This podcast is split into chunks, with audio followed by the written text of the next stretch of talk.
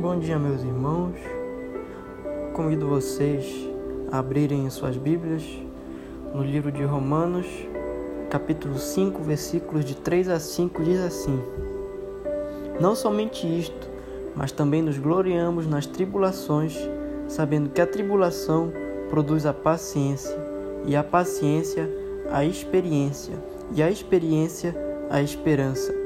A esperança não traz confusão, porquanto o amor de Deus está derramado em nossos corações pelo Espírito Santo que nos foi dado.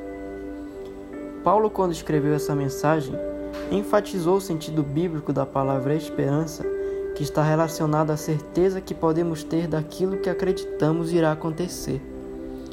Trata-se de uma confiança espiritual que excede todo o nosso entendimento, assim como a fé.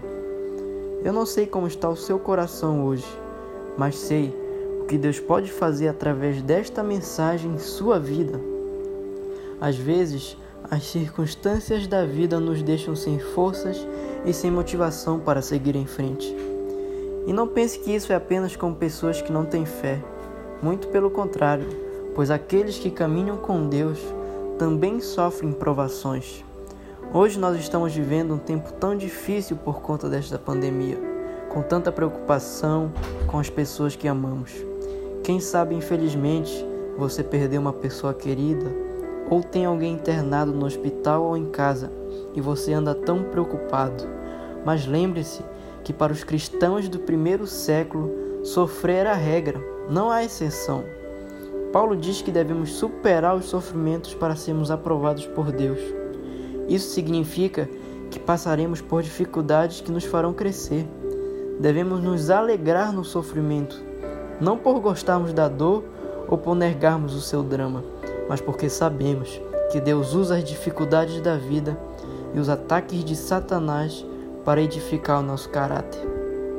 Nós até cantamos uma música que diz: Não olhe circunstâncias, não, não, não. Olhe o seu amor, não me guio por vistas alegre estou. E quem sabe você não está vendo o propósito de Deus na sua vida, mas na verdade você não precisa ver. O que você precisa é crer. Toda promessa passa pelo teste do tempo. Ele está provando o seu coração.